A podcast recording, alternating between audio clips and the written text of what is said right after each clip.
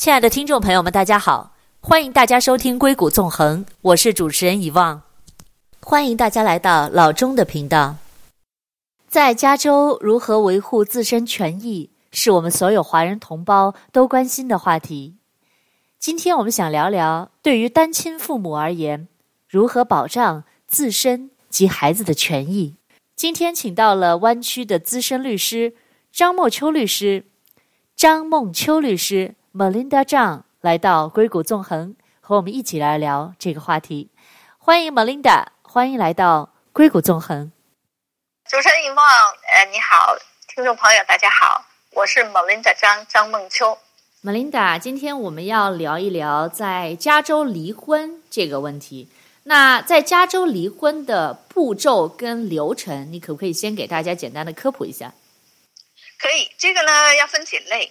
嗯、呃，比如说吧哈，有协议离婚的，协议离婚当中还有一个呃，有些协议是属于 default 协议，有些这这就叫假性的假假的 default，那还有一些是真正就是完全 default 的，那这种离婚呢是走一种步骤步骤，还有一种呢就是有呃没法没法达到协议的，也就是说有争执争议的。所以呢，就是呃，但是呢，起码基本的步骤哈，我们先说呃，怎么样达成协议或者不达成协议，先把它放在一边。那如果说是这个步骤的话，就是首先有一个人要起诉，那么一个人呢，就是所谓的被起诉。那在英文里头呢，就是说，如果说比如说如果是民事的话，我们会说原告、被告。那因为夫妻之间肯定谈不上原告、被告嘛，所以就会说是是一个 petitioner，然后一个就是一个 respondent，也就是说一个起诉的人，一个应诉的人。就这么的，然后所以首先是有一个 petition file 进去，进去以后呢，就是说呃这个送达变得非常重要，因为我在这个呃辅助客人当中，我发现他们对送达其实不太理解，然后就非常非常轻易想把它完成，但是这个我非常要求又非常高，我说你不可以这这么随便做，因为我们经历很多，就是到后来的时候，有一方因为他要考虑的是婚姻的长短，直接影响到他们的财产分配呀、啊。呃，这个 support 这这这个抚养费或者是赡养费的问题呀，然后就是有些，尤其是尤其是这当中，比如说有一方在婚姻期间曾经有过很大量的这种 stock 这个股票的收入啊，呃或者有 bonus 收入啊，所以什么时候这个算是离婚呢？就变成一个非常非常矛盾的一个问题，或者是非常双方都要争争执的一个问题，所以送达这是很重要，这是第一步。那第二步呢？双方如果都打，就都知道说有一个有有一个 petition，有一个 response 了，那就要进入到第二步的时候，就双方要做财务上的一个公布，互相就是做财务上的，就应该叫公布吧。呃，这个呢，就是从法律上来说呢，是要求双方是彻底的、彻底做公开的揭示。那。有些有些也这个其中一方啊，可能想做隐藏啊那些，反正到我这儿来，我是希望大家都是我跟我的客人都说的是诚实的，全部的揭揭露揭露，因为什么呢？如果你不揭露的话，在未来的日子，如果对方是根据你揭露的这个信息来做来跟你做协议，但是后来协议之后发现你有隐藏的部分的话，这一部分如果再送回到 court 要求重新分配的时候，这时候。或者会对这个不做诚实这个公布的人呢，会做一些惩罚性的条例，就可能是罚款啊，罚三到十倍都发生过。这这个，所以这是说到这个问题，我就替打这个讲给大家听的。这是第二步，财务呃互相的公布。第三步呢，才会挪到这个去协议，或者是不能协议，那财务分配呀，呃什么 support 呀，什么这些东西的时候呢，就可能会要求 court 来帮助做这么一个这么分配或者是一个指令的话，这是 court order，然后这是应该是第三步了。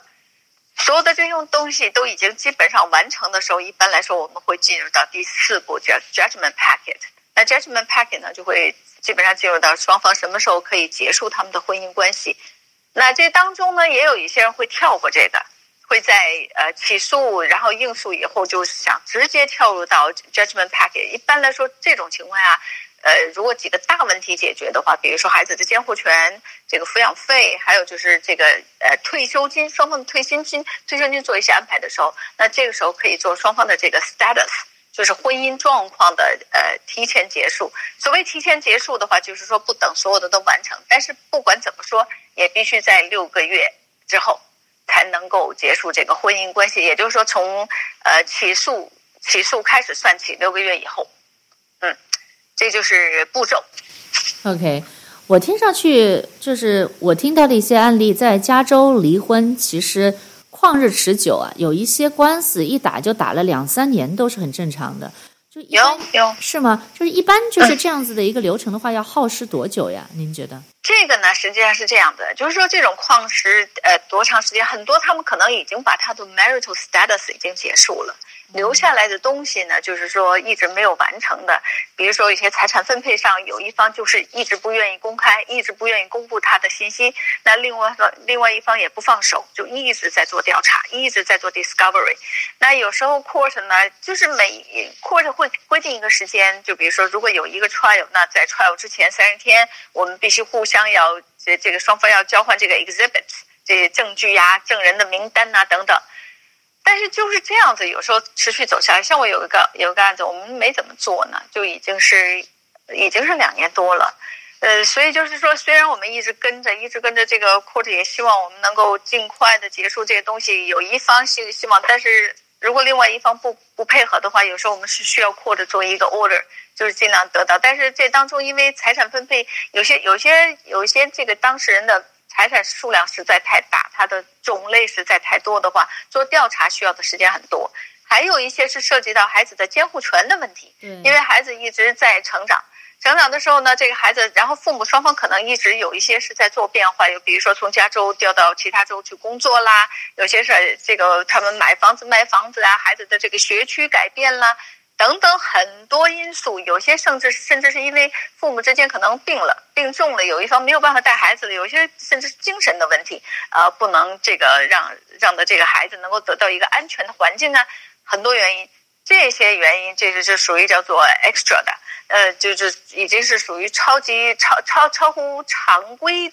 这个范围的。那么这些都会导致一个案子可能会一直延续下去。我们有些案子，比如说夫妻之间老是对这个孩子的监护权老做变化的话，五年多以后还在还在打还在闹都有。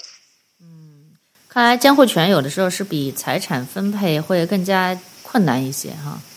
对，我就很奇怪，为什么有些当事人就不觉得累？你知道，有些有些客人两三年打下来会觉得，算了算了，我放弃了，会做这种那个对。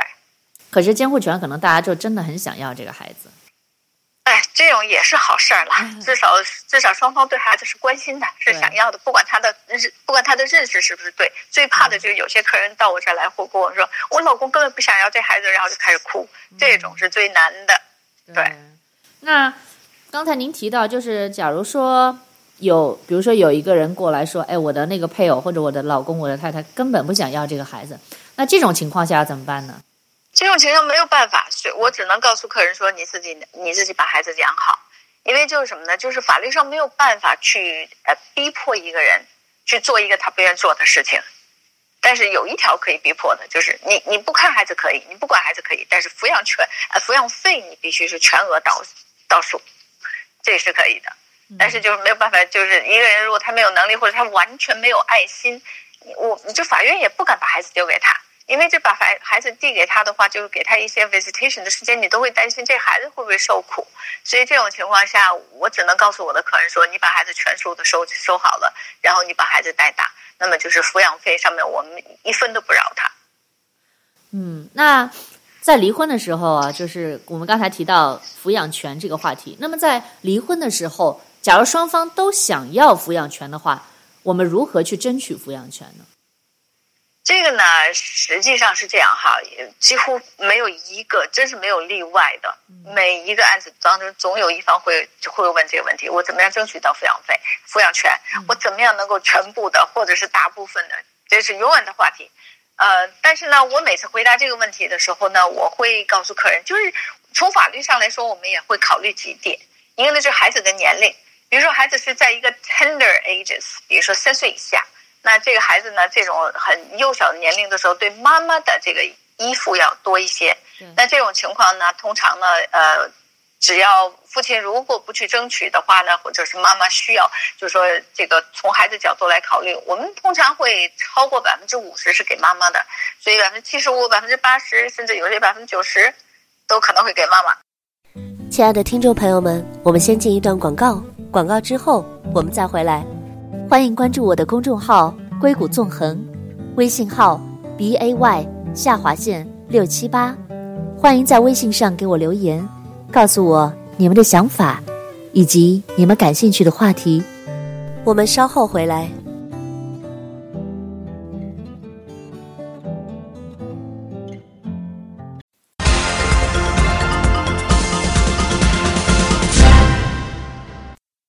回到硅谷纵横，我是主持人遗忘董。今天请到了我们的老朋友湾区资深律师张梦秋律师来到硅谷纵横，和我们聊聊在加州离婚如何保护自己和子女的权益。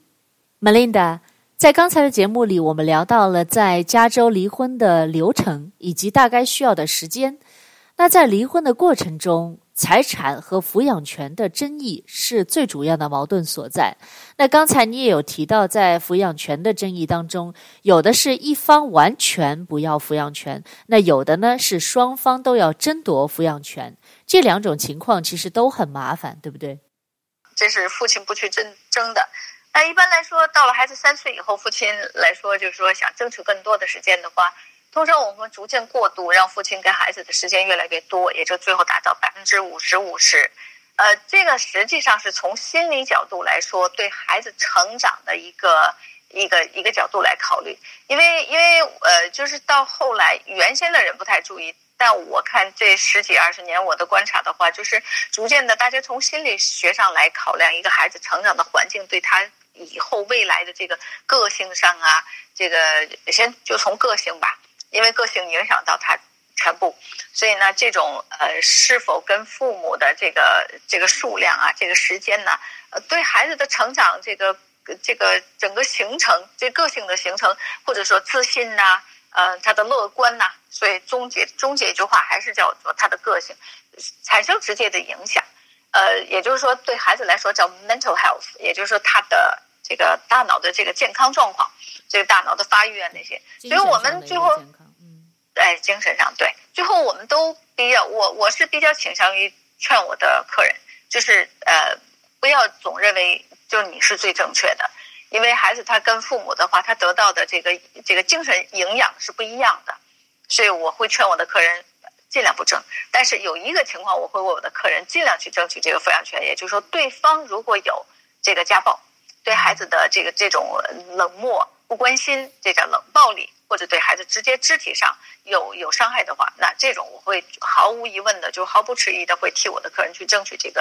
呃抚养权。其他情况下，我希望我就是希望我的客人能够理解，就就多从孩子的角度，不要不要从自己大人自身的角度来去考虑这个这个利益问题。那好，那我们假设说离婚成功的完成了，那就两夫妻双方离婚了。那么在离婚后，假如成为了单亲妈妈或者单亲爸爸。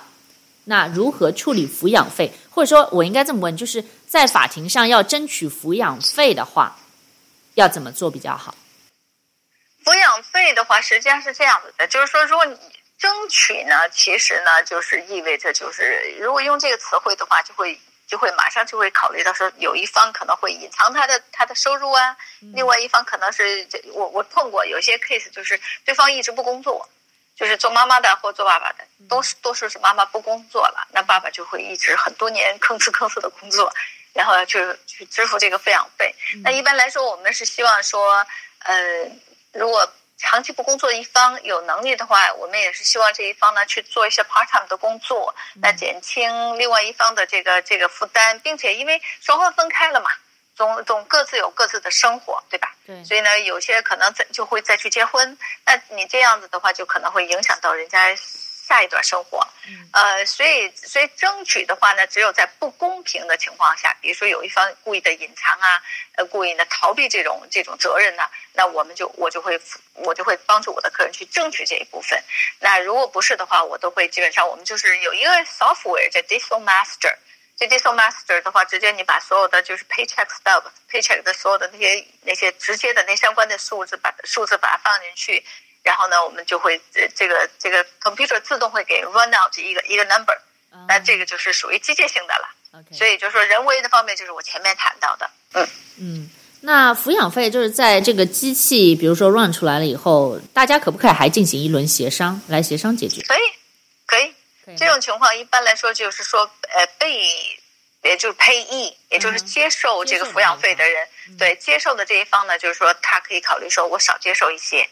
但如果你要多的话，那我们就是说，如果如果确确实实，我们如果认为就是说，另外 payer 如果能够有能力付，并且它有一些 bonus，有些大公司，比如说那种 Google 啊、Apple 啊，他们很多 bonus 的话，就是说在我们在计算的时候，有时候我们可能在当时是看不到这数字的，那我们会要求提前，或者是要求在某一个时候重新再计算的那些，所以这些就是后来的争取了，就是这些会我们会用使用一些。非常 special table，因为在加州的那个案子呢，就叫 Osler Osler 跟 Smith 这两个 case，也就是说，如果有一方特别多的这个 bonus 的话，我们可能会算出一个 bonus table，那就不需要说每年这个这个父亲或者母亲有收入有这个 bonus 收入，我们重新再计算，重新回到 court，所以我们就就减掉这个 procedure 的话呢，我们可能就先预算。算出这个 table 以后，那么自动的就是父亲的这个或者母亲的这个 bonus 这一部分，每个月增加到这个抚养费是多少，就按百按基本上按照百分比了。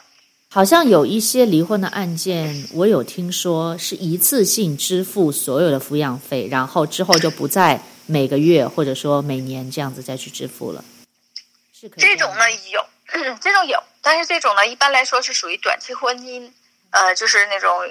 三年四年。那么这种一半就就一般来说抚养费大概就是一呃，这是指的是夫妻之间的赡养费，一般来说大概就是婚姻的一半的时间。那这种呢就会用一个 lump sum，lump sum 付出来的呢，就是如果一次性给的话，我们就会帮助这个 payer 就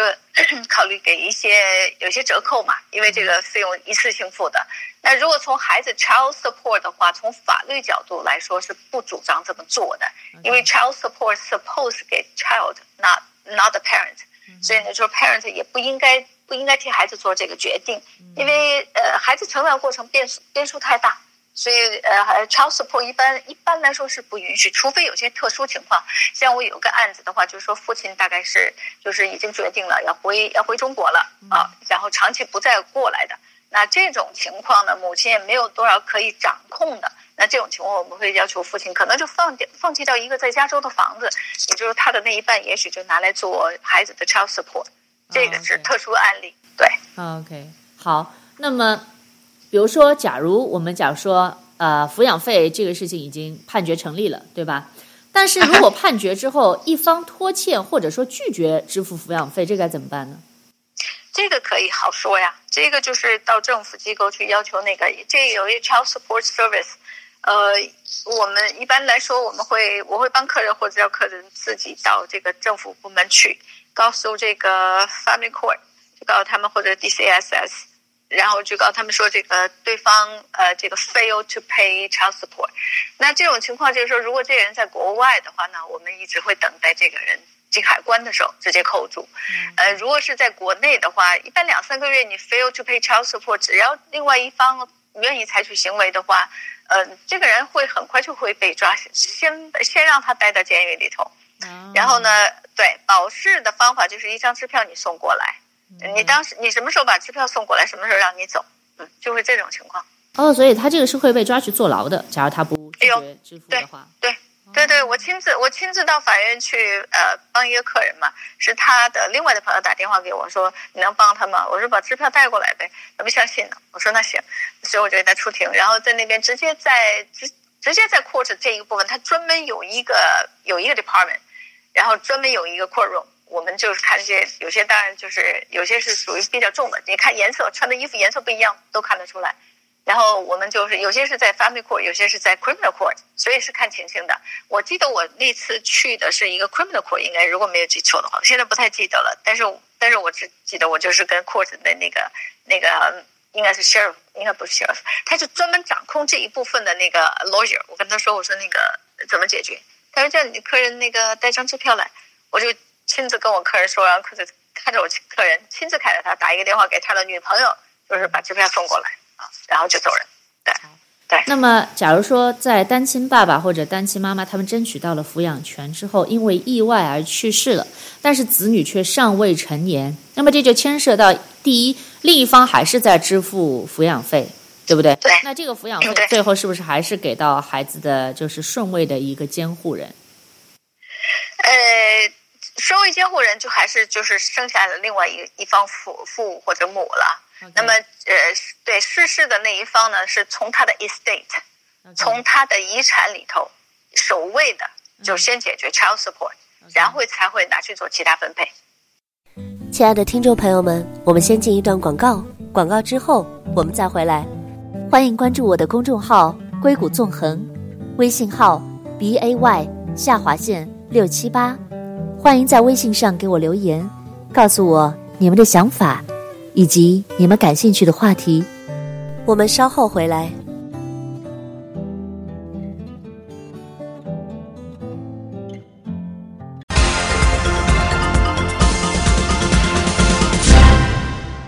欢迎回到硅谷纵横，我是主持人遗忘董。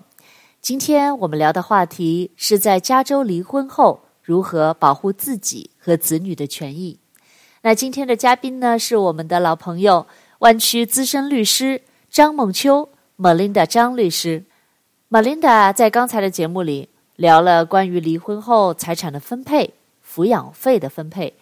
也谈到了一个比较特殊的情况。就是离异后一方去世，子女该如何继承财产？假如说他没有 will 也没有那个 trust 的话，有可能还是会被法院去执行一个其他分配，而不是说他所有的财产都可以给到他的孩子，对不对？对，不是，他是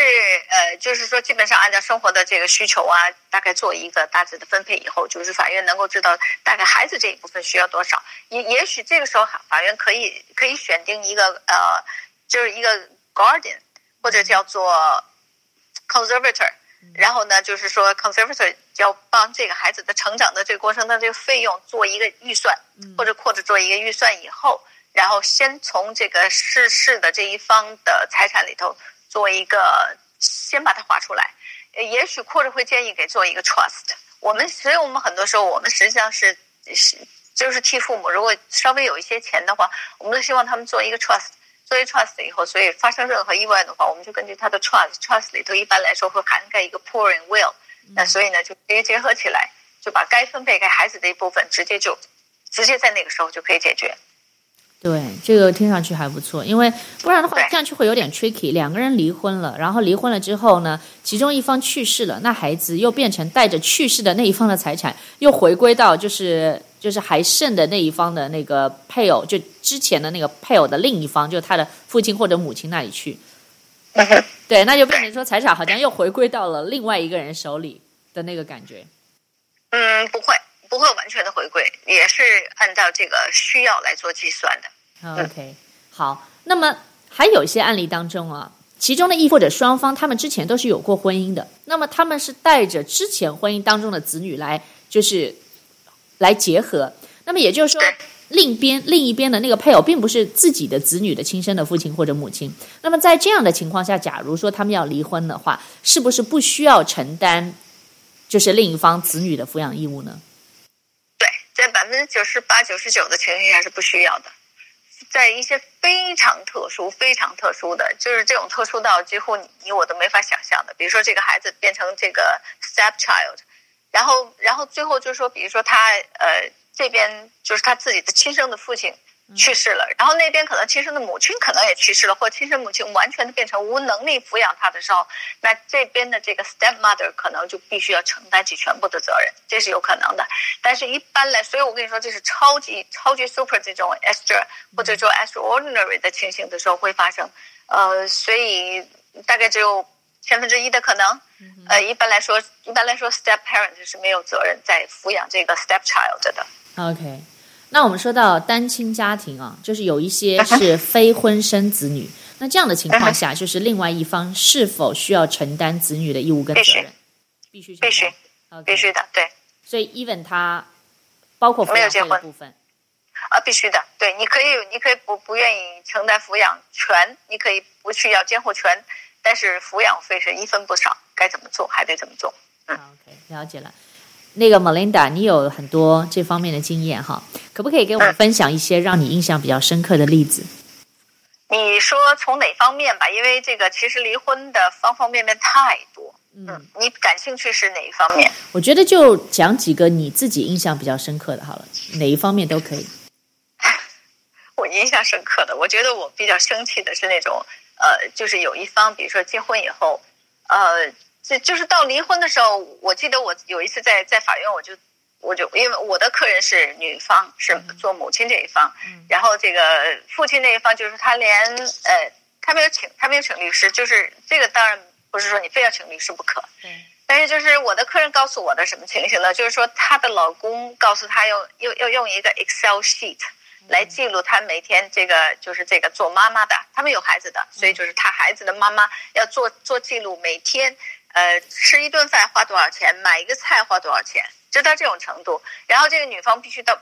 必须是一个星期跟他做一次汇报，然后这男方就就根据这个 Excel sheet 的，然后然后说哦好，这一部分该我付。也就过分到一条鱼，他会告诉他会告诉妻子，他会告诉他老婆说，呃，孩子吃不了这么多，呃，所以呃有一半有一半或者三分之一是你吃的，所以我这条鱼的钱我都只分只付一半或者三分之二所以呃这个就已经我觉得这这后来，所以当当那个男的到那个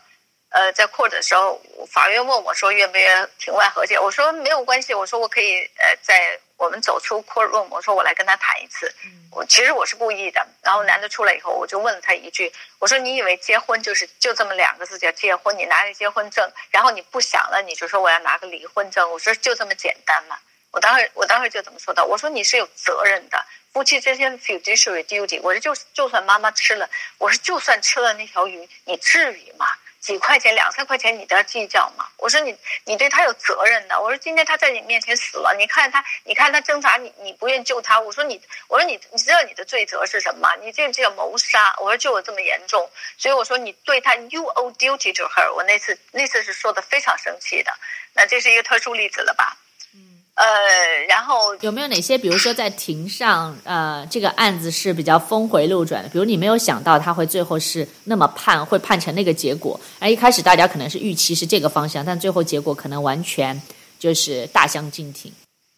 我倒还是这种经历比较少，我基本上判断我觉得还是正确的.啊。对，但是呢，就是说有些案子呢，就是让我觉得吃惊的，真的觉得掉牙的，就是。女方就就是就是，比如说有一个家暴的案子，就是女方呃告男方，然后这个女方就说她撒的那种谎，她自己觉得非常的，她自己非常满意。嗯哼。然后我就得一个一个去破，一个一个去不攻破她。但是对我来说，我觉得并不难的事情，很多东西你用 common sense。当然有一些案子，比如他举出来的，他说他他说的这个男方逼着他要跟要要结婚。然后，所以他说，男方逼他的时候说，如果你不跟我结婚的话，我我现在就去跳楼，或者我现在前面就是就是海。他们当时在 San Francisco 大概一个 beach 那地方，他说男方就恐吓他说要跳海。我旁边有人吗？没人。啊，这个就比较难证明了，对不对？对。所以，所以我就暂时把他说这一块就放在旁边，然后他就开始说，呃，男方为了逼他的话，呃，说是要用热气球让他吃惊，让他惊喜，然后好，热气球，我们我们也有证据了，也热气球。然后说到到到中间的时候，他说男方就跟他说说，你就逼他说你要答应嫁给我，如果如果你不嫁给我的话，我现在就把你从热气球上推下去。OK，就那我就问他，我说这种，但是非常不幸的是他。给了很多，就我我我的客人了，男方很多客人就是我呃不是我的客人有很多照片，其中呢就是他们两个相吻的照片，还有呢就是在热气上，因为背景热气球照得出来的嘛，然后这女方就在显示看她那一颗很大的三万多块三万多美金的 Cartier 这个牌牌子的 Cartier Cartier 的这个钻石戒戒指。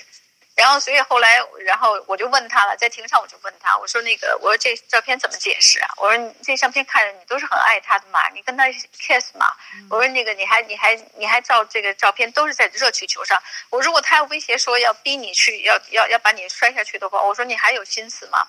就这种。这种就是让我吃惊，就很多。这个案子真的出了很多很有意思的，所以最后 judge 给我们的这个判决书上是五页嘛，写了五页的判决。我自己觉得我打的是一个大胜仗，非常非常自己觉得很满意。但让我吃惊的是什么呢？就是这个这个这对方啊，这个女方，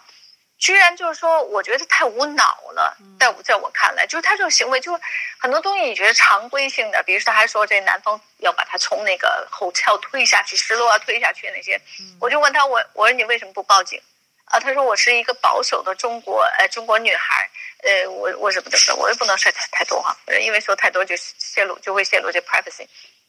然后最后我就最后我就说，我说你自己这个。戒指掉了，你都知道 call 警察。你在美国十几年，你都知道有事儿 call 警察。哦，你照你的说法，他要推你下这个阳台十层楼高的时候，你不 call 警察了。那时候你生命受到威胁的时候，你你那时候告诉我，你都你是一个保守的女孩，